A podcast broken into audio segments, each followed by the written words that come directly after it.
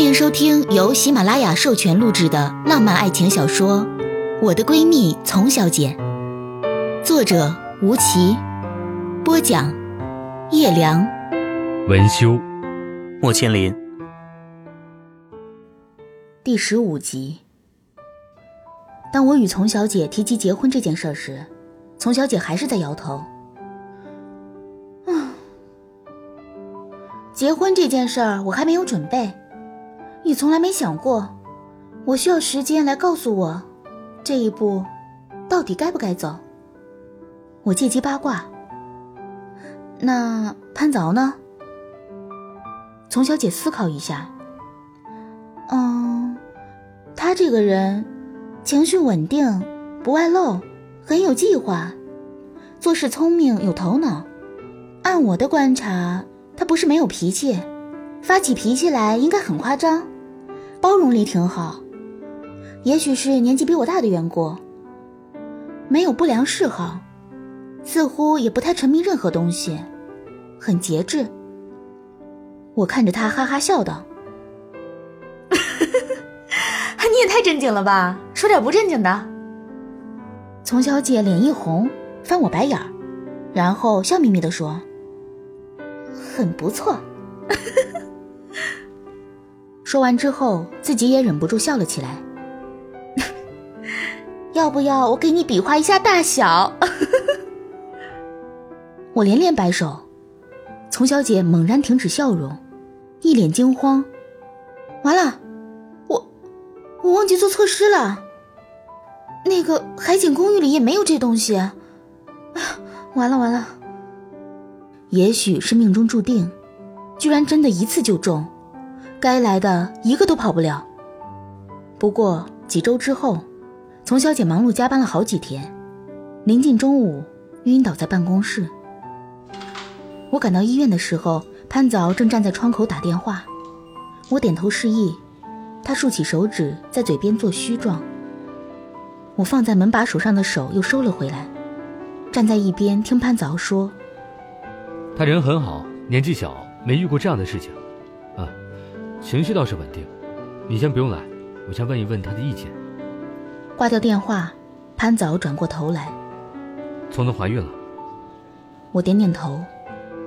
我估摸也是，她虽然瘦，身体倒是没那么差，这样晕倒一定是有缘故的。潘早也点头。他睡了一会儿，我先去买点东西回来，请你陪他一会儿。我没有说话，点了头，开门进去。一转身就看见丛小姐睁着两只圆溜溜的眼睛看着我，我抚着胸口，啊！你吓死我了！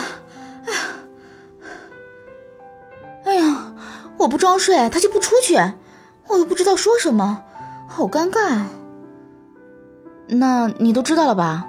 有宝宝这事儿。我问她，丛小姐拍拍床边，示意我坐下，叹口气，我还有好几个项目没有谈完。本来还要去一趟瑞士的，他紧接着一紧张，可是我也一直没有戒烟戒酒，我这怎么办啊？我安抚他，这不是问题，好多人都是意外有 baby 的，不见得个个都真出问题。他手里抓着床单，有点紧张，想了半天说：“算了，都是命，他不好，我就养着。”我笑起来，那看来是要留下了。丛小姐一挑眉毛，怎么能不要？我以前没本事，现在这点主还是能做的。那你回家怎么跟叔叔阿姨说啊？我担忧丛小姐爸爸的暴脾气。她笑了笑，还能怎么说？爸妈，你们寂寞吗？是不是经常长夜漫漫无心睡眠？女儿，我为了解决你们孤单的老年生活，提前预防你们一个不小心得上老年痴呆，特意寻医秘方。现在这方子已经抓好了药，十个月后立刻见效。喏，这位就是为您二老写秘方的神医，潘早先生，快给我的父皇母后跪下。丛小姐活灵活现的正在表演。门一开，潘子敖拎着东西站在门口，忍着笑。身后的小护士端着注射药盘，憋得直哆嗦。丛小姐一傻，嗷一声用被子蒙住自己的头。我们三人放声大笑。潘子敖笑眯眯地说：“本来还怕你不要我儿子，这下放心了。”丛小姐大声反驳：“是我儿子，跟你没关系。”空气一僵，潘子的脸色有点不太好。我站起来小声说：“改天来看你，这几天你保重身体。”丛小姐点点头，没有说话。护士也快速插上体温计，收拾东西走了出去。潘子敖坐在床边，像个大人在诱导犯错的孩子。丛丛，你自己养很辛苦的，我愿意一起养，我妈妈也愿意帮忙的。听到这话，丛小姐抬起脸：“什么？你怎么就告诉家里了？我连你爸妈都还没见过，头一回见就是个大肚子，像什么样子啊？”潘子敖摸了摸丛小姐的脑袋，他赌气别过头不理她。丛丛。我妈妈刚才要来看你，我让她别来，先问你的意思。如果你不生，我尊重你。丛小姐气得甩开潘子的手，我要他，不要你。潘子又好气又好笑。那你先吃了饭，才有力气不要我呀。丛小姐抽空叮嘱秘书来安排工作，一边打电话一边摸着平平的小腹，觉得很神奇。里面真的有个 baby。第二天，丛小姐便出院，带着潘子敖回家见爸妈。饭桌上吃到一半，相谈甚欢的时候，丛小姐从包里拿出一张 B 超检查单给她妈妈看。她妈妈看了半天，抬头跟丛小姐爸爸说：“丫头怀孕了。”丛爸爸放下正在跟潘子敖相碰的酒杯，沉了沉气说。拿来我看看。张阿姨，帮我拿眼镜过来。他戴上眼镜看了好半天，叹了口气：“你呀。”停了好大一会儿。生吧，家里缺个热闹。然后站起身跟潘子敖说：“你跟我来书房。”丛小姐得到恩准，高兴的又吃了一碗饭。把潘凿进书房的事情忘得一干二净。丛小姐妈妈倒是在书房门口假装路过了好几次，直戳着丛小姐的头说：“没心没肺呀你！”她喝着鸡汤，含含糊糊地说：“没事儿，他鸡贼着呢，不怕。”丛小姐妈妈坐在她边上，摸着丛小姐的胳膊，突然很感伤：“你呀，就要嫁到别人家去了。”丛小姐大义凛然。不嫁，他妈妈吓一跳，胡说什么呢你？他振振有词，我生孩子跟他有什么关系啊？结婚和生孩子是两码事儿。气得丛小姐妈妈转身就去跟保姆絮叨。丛小姐从小就不听话，三岁摔了脑门，留了个疤，到现在还有印儿。七岁把班里男孩打的，人家妈妈带着儿子上门来说理。丛小姐爸爸跟潘子敖谈了什么，丛小姐不得而知。她盘着腿坐在沙发上，跟她妈妈挤在一起看她妈妈的刺绣手艺时，她爸爸站在楼梯口跟她说：“这几天公司的事情你不要多管。老李，你准备东西。”从妈妈点点头应下，言下之意要从小姐快点嫁过去。从小姐急急的喊了一句：“爸！”他爸爸瞪了他一眼：“你养好身体，什么都别管。”接着又低着声音埋怨：“这个孩子呀，真是什么事儿都着急。”潘子站在一边，笑得跟黄鼠狼似的。丛小姐妈妈招呼潘凿下来吃水果，一边指着丛小姐说：“你再敢把这个什么平板支在肚子上写邮件，你试试。”丛小姐一吐舌头。起身放在桌子上，蹲在地毯上写。潘凿笑眯眯的从身后取出一个沙发垫子，递给丛小姐。喏，垫着点。丛小姐白他一眼，放在屁股底下，手指头还戳着潘凿的腿。都是你，都是你。丛小姐妈妈一边绣花一边问：“你家里知道这事儿吗？”怎么说啊？潘早正经答道：“都知道了，我爸妈的意见是先看丛丛怎么说，结婚随时我都可以，房子我有，想问问阿姨的要求，我回家尽快准备。”丛妈妈点点头。房子啊，不要太大的，丛丛奸懒馋滑，又怕黑，大房子住不惯。对了，离我跟你叔叔近点儿，我们也好照顾。对了，从从见过你父母了吧？潘早有点不好意思。丛小姐看着他窘迫的样子，转头跟妈妈说：“我太忙，没工夫见呢。”他妈妈瞪了他一眼：“那你还有理了？交往这么久，也不见见人家家人。”潘早却照实说了：“我们在一起也不过三个多月。”从妈妈用震惊的表情看了潘早，又看了看丛小姐。丛小姐又羞又气，说：“我就说不结婚，你们非要我结婚，你们看着办吧。”起身气哼哼地跑去阳台。潘早跟着丛小姐走到阳台，手里握着一杯热水，抓住她冰凉的指尖，握在水杯上。丛丛，你想做什么都可以，我知道我们认识不久，不足以让你信任我。你好好养身体，我们不着急，好吗？丛小姐鼻子一酸，吸着气，喃喃地说：“这一切来得太快了，从你出现到孩子，没有一件事是在我的控制里。我不喜欢这样，也不习惯这样。”潘早揽住丛小姐的肩膀，拍着她的后背：“别怕，有我的。”丛小姐妈妈坐在沙发上，心不在焉的绣着花。看着阳台上两个人亲密的抱在一起，看着丛小姐红红的鼻头，心里盘算，给外孙绣个什么花样的肚兜呢？您正在收听的是由喜马拉雅出品的有声小说《我的闺蜜丛小姐》。丛小姐盘算了几天，到底为了孩子好，该做的事情不能一件都不做，于是决定随潘早去他家看看。潘早的父母很好。新加坡世家的爸爸非常儒雅，不怎么多话，笑起来的时候，一边居然还有酒窝。大约是翻译官的缘故，妈妈说话快准狠，总是一边扶着眼镜讨论电视上的东西，一边挤兑老公或者儿子。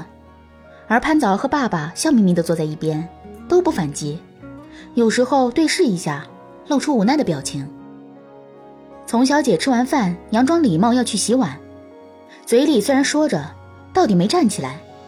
潘凿的妈妈瞪了潘凿一眼：“你媳妇怀孕，你不麻溜的鞍前马后的，等什么呢？这时候想起来装什么贝勒爷？”丛小姐一头汗，坐在一边暗想：都说母亲决定了儿子对女性的第一审美，丛小姐可算是知道为何潘凿会喜欢她这个张牙舞爪、古灵精怪又女王范儿的女孩了。看电视的时候。丛小姐想起要看潘凿的旧照，其实是想知道未来的孩子大概的样子。潘凿去找照片时，潘凿的妈妈叫了一声丛小姐的小名，说：“我太凶了吧？原本还想装个好婆婆给你看看，哎呀，一放松就给忘记了，你别介意啊。”丛小姐捂着嘴笑：“ 阿姨，我知道，我倒是很喜欢您这样的人。”潘凿的妈妈笑起来，看得出来，年轻的时候也是个美人，细长的凤眼。潘凿是遗传了妈妈的美貌。丛丛，听说你是自己在管着一大摊子事情。丛小姐点点头，嗯，家里的。潘凿妈妈放低了声音，阿姨觉得你还是接着管，别听潘凿的。我当时怀着潘凿的时候，就是因为听了他爸爸的话。什么也不做，结果生完孩子跟傻子似的。出国去研讨，连几句话都忘得一干二净。当然了，你要是愿意在家歇着也是可以的。阿姨不太会做饭，但是谁做得好倒是很清楚。说完，很郑重的点了点头，好似要丛小姐相信她的品味一般。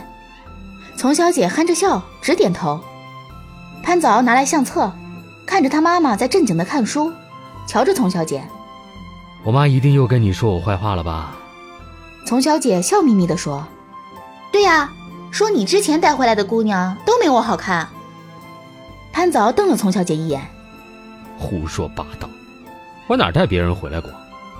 丛小姐自顾自地翻起相册，指指点点地问潘早：“这是几岁啊？看起来好可爱啊！”哎呀，这张你都长咧巴了！哎，这是裸照吗？从几个月到十几岁的潘早，一页一页在丛小姐面前展开。潘早抱着丛小姐，一边跟她讲，一边手附在她还很瘦很平的肚皮上。丛小姐抬起头，看着潘早认真的神色，迷宫一般的心里不知道什么地方破了一个小口子，流进了一条暖暖的溪流。翻着翻着，丛小姐的目光被一张全家福吸引住了，问潘早：“咦？”你家里也是这么多人吗？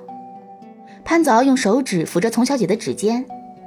对啊，这是我妈妈家，我联络不算很多，毕竟不是一处长大的。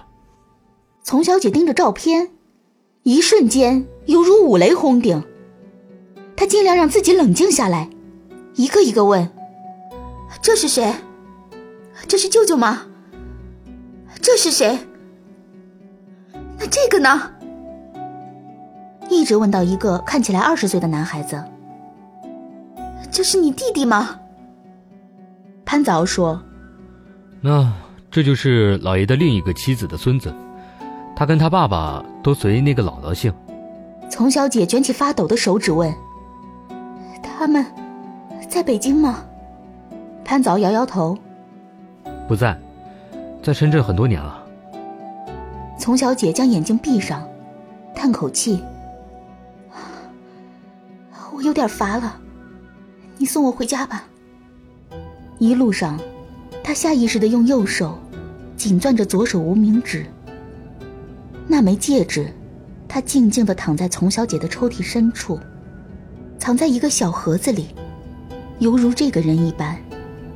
他住在丛小姐幽深的心海里。他颤抖着声音问潘早：“那个男孩子？”看起来，应该是跟我差不多的年纪吧。潘早发现他的异常，左手开车，右手准备握住丛小姐的手时，发现他双手紧紧握在一起，好像手里有什么特别珍贵的宝物一般。他关切的问：“丛总，你是不是冷了？”他摇头：“没有，我只是很好奇。”潘早找了个巷口拐进去，停下车，看着丛小姐说：“别害怕，这是老爷自己的事情，我们家里再没有这样的例子。”丛小姐点点头：“我只是觉得这个孩子可怜。”潘早伸手抱住丛小姐：“你竟愿意为别人操心，说起来也奇怪。”他应该比你大一岁多，快两岁了吧？前年要结婚的，后来临到跟前了，不知道为何又取消了。这句话就在丛小姐的耳边响起来，好像很近，又好似有一公里那样远。带着尖锐的刀子，狠狠地戳进了他的耳膜，连带着他的心一同疼了起来。他忍了又忍。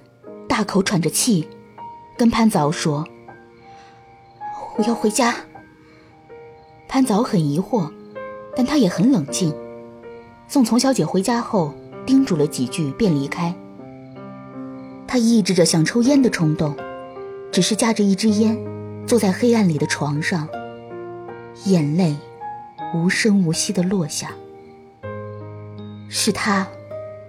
难怪他那样强烈的表达过不来北京的意愿。难怪他总是会避免谈起自己的家庭。难怪丛小姐的家庭会给他那样大的压力。丛小姐回忆起自己曾经形容过的命运，嘲弄的笑了。她左手握着那枚戒指，右手反复摩挲着手机。他记得他的号码。喝高了记得，哭累了记得，难过了记得，恐怕连失忆了也记得。耳边响起潘早的那句话：“前天要结婚的，后来临到跟前了，不知道为何又取消了。”取消了，是因为那次我们最后的相聚吗？丛小姐痛恨自己，从来都没有这样痛恨过自己。为什么要那么任性？自己的不管不顾、任性、孩子气，到底对别人的生活和人生造成了多少伤害？黑夜里，他按亮了手机，又关掉，按亮，又关掉。那些回忆，是一条找不到开头的线，松松垮垮的。圈在他的心口，每动一下，就牵扯出撕裂的疼。方晨宇的脸在眼前与潘早的脸相映着，重叠在一起。原来是这样像。他们都不是双眼皮，都有着很高很直的鼻子，下巴都有些方，个头也是一般高。都是偏瘦一些。潘子敖遗传了妈妈的美貌，方晨宇何尝不是有着同样的血液留在身体里？眼泪一大颗一大颗落在手机屏幕上，丛小姐从未这样无力过。她想起一首歌，里面似乎有句歌词：“你说我们很渺小。”躲也躲不掉命运的心血来潮。很渺小，躲也躲不掉命运的心血来潮。感谢收听由喜马拉雅出品的有声小说《我的闺蜜丛小姐》，作者吴奇，播讲叶良，文修莫千灵。